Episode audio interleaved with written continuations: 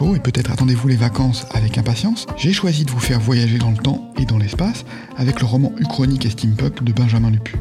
Le grand jeu, c'est son titre, vous emmène à la fin du 19e siècle dans une Constantinople survolée par les dirigeables. Les personnages se feraient un chemin entre espions russes servant leur prima imperator dans une course contre la montre pour réaliser le casse du siècle et voler le chat, un diamant légendaire. Alors c'est parti pour cette lecture.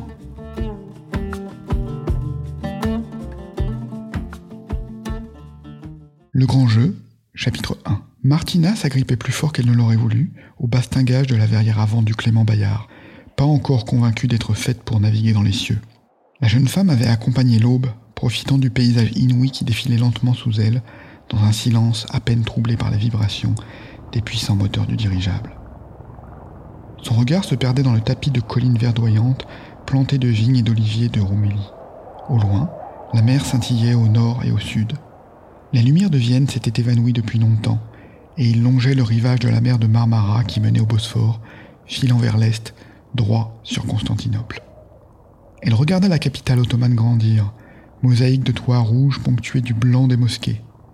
Découvrir pour la première fois du ciel la ville qu'elle avait tant parcourue à pied s'annonçait vertigineux. Elle l'avait fui par bateau cinq ans auparavant et luttait pour situer les lieux qui lui étaient normalement si familiers dans l'immense puzzle qui se révélait peu à peu à elle. Constantinople, enfin. Une fine silhouette se glissa à ses côtés. L'homme en complet veston arborait des lunettes rondes, une moustache aux pointes relevées et un chapeau melon. Bien le bonjour, mademoiselle Krelinkova, la salua-t-il avec un sourire affable et en soulevant son chapeau. Admirable panorama que celui-ci. Martina retint un soupir agacé. Vous y êtes né, je crois, poursuivit l'homme. Martina se tourna vers lui et le fixa définitivement contrarié qu'il interrompit sa contemplation solitaire. C'est ce qui est inscrit dans les dossiers du Lloyd, monsieur Frénois Il soutint son regard sans se démonter, toujours souriant. Vous êtes une personne intéressante, insaisissable, dirais-je même, mademoiselle Krelinkova. Elle se détourna pour faire de nouveau face à l'horizon. Vous m'avez l'air d'un homme tout à fait capable. Vous contenterez certainement vos employeurs. Mais vous faites fausse route en me harcelant. Mon métier me pousse à ces extrémités détestables. Nous pourrions les abréger d'un commun accord. J'ai pouvoir pour négocier avec vous.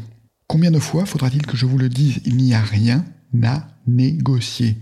Pourquoi maintenant? Pardon? Toutes mes excuses. J'ai la manie de formuler mes questions intimes à haute voix. Je me demandais ce qui vous poussait à revenir dans votre patrie d'origine après toutes ces années dans notre belle capitale.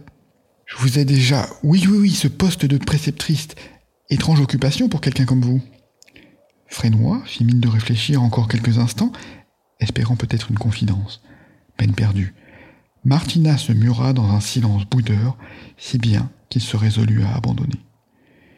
Je vous laisse à votre retour, mademoiselle Kralinkova. Je dois me préparer au débarquement. Cela sonnait comme une promesse de mauvais augure. Après un dernier salut, l'homme quitta la baie d'observation. Un serveur du bord, coiffé d'un fez rouge, d'un plateau doré en main où reposait une tasse fumante, le remplaça aussitôt. Votre thé, mademoiselle, annonça-t-il d'une voix un peu plus forte que nécessaire, à l'accent parisien prononcé. Puis il ajouta à voix basse Je peux pas le sentir, celui-là, toujours coulé à nos basques avec son sourire pas franc et ses questions mauvaises. Martina sourit et joua à son tour la comédie. Merci, Maurice, c'est très attentionné de votre part. Cesse de grogner et tu sais ce que tu as à faire. On s'en tient au plan et rendez-vous à la maison. Elle eut une courte hésitation. Je vous rejoindrai plus tard. Maurice lui jeta un regard en coin, tentant de deviner ses intentions par-delà la voilette qui masquait les traits de Martina. La jeune femme était en grande toilette, tout de blanc vêtue, en robe longue, corsetée, chapeautée et gantée. Ne t'inquiète pas, ça ne prendra pas longtemps. Cela fait cinq ans, je dois essayer, tenta-t-elle de le rassurer. C'est jamais bon les rabibochages quand on n'est pas deux à ramer. Le ton était inquiet. Son comparse était un pragmatique tendance fataliste, un angoissé de nature. Des passagers commençaient à affluer sur la promenade et Martina fit les gros yeux à Maurice. Je vous souhaite un bon séjour, mademoiselle, lâcha le français à contre-coeur avant de s'éloigner. Jules Frénois avait surgi peu après l'affaire du palais des arts mécaniques, comme l'avaient baptisé les journaux, et la brève arrestation de Martina qui s'était ensuivie. L'homme du Lloyd, la puissante association des assureurs londoniens qui avait perdu gros dans cette affaire, n'avait pas particulièrement cherché à être discret bien en vue durant ses longues planques sur le banc en face de l'immeuble distingué du boulevard de Grenelle où Martina habitait. Il avait même interrogé plusieurs fois la concierge sur les habitudes de la jeune femme.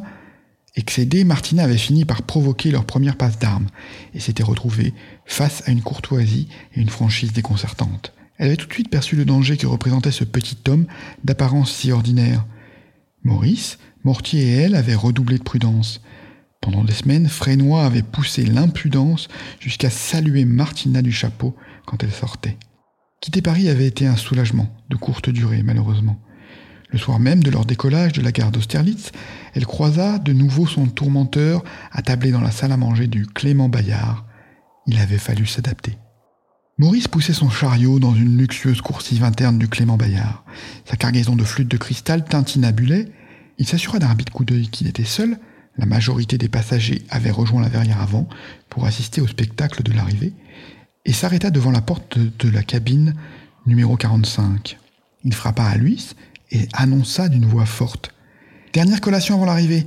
La compagnie offre le champagne. La porte s'ouvrit sur un Jules Frénois ravi. En voilà une excellente idée, s'exclama l'agent du Lloyds. Maurice lui fit son plus beau sourire. Il avait remarqué que Frénois ne perdait aucune occasion de profiter des services du bord. T'aurais dû écouter le curé quand il te causait de la gourmandise, mon bonhomme. Une coupe de champagne, monsieur? demanda-t-il en lui tendant une flûte. Frénois la saisit avec contentement et après un remerciement, referma la porte. Avec les compliments de la Française des airs, conclut Maurice pour lui-même. Puis il se mit à compter dans sa tête. À trente, un bruit de verre brisé, suivi du son étouffé d'une chute, retentirent. Maurice attendit encore un peu et ouvrit la porte de la cabine. Tout va bien, monsieur? Pas de réponse. Après un dernier coup d'œil aux alentours, Maurice poussa son chariot dans la cabine et referma la porte derrière lui. Frénois ronflait à même le parquet de sa chambre, figé dans une position comique. L'élixir parégorique de la baronne Forstorline avait fait merveille. Cela avait été un jeu d'enfant de lui envoler une fiole, la vieille dame réclamait un verre de champagne chaque soir, dans lequel sa femme de chambre versait quelques gouttes du somnifère, sans lesquelles sa maîtresse ne parvenait plus à s'endormir. Il avait simplement augmenté la dose pour que l'effet soit foudroyant et plus long. Maurice se pencha sur l'agent endormi et lui donna de vigoureuses tapes sur les joues. Frénois ne broncha pas. Satisfait, Maurice ressortit. Au moment même où il ouvrait la porte, une lingère passait. Ne vous inquiétez pas, monsieur, je reviens tout de suite, déclara-t-il d'une voix impérieuse, tout en souriant à la jeune femme qui lui rendit l'appareil. Une fois la bonne partie, Maurice se pressa de rapporter une imposante malle cabine sur roulette dans la chambre de Frénois. Il saisit l'agent endormi sous les aisselles pour le fourrer dans la malle, en pestant que l'homme pesa plus qu'un âne mort et ne l'aida pas beaucoup. Une fois Frénois recrovié dans l'intérieur rembourré de la malle, Maurice la verrouilla et empocha la clé. Puis il s'assit au petit secrétaire qu'on trouvait dans toutes les cabines pour remplir une étiquette de transport. Pour la destination, il inscrivit Vienne. Il laissa sa plume en suspens un bref instant, puis ajouta Fragile. Enfin, il noua l'étiquette à une des poignées de la malle à l'aide d'une ficelle et roula son chargement jusqu'à la soute à bagages où il l'abandonna avec les restes du fret qui repartirait le soir même. Frénois ne se réveillerait pas avant au moins une journée, et il était peu probable qu'on le délivre avant son arrivée dans la capitale autrichienne. Bon vent, monsieur Frénois, songea ironiquement Maurice. Il ne restait plus maintenant qu'à mettre la main sur Mortier. Comme pendant la majeure partie du voyage, le troisième membre du trio devait certainement être fourré quelque part dans l'armature du Clément Bayard, si possible près de la chaudière, à contempler les entrailles mécaniques du dirigeable.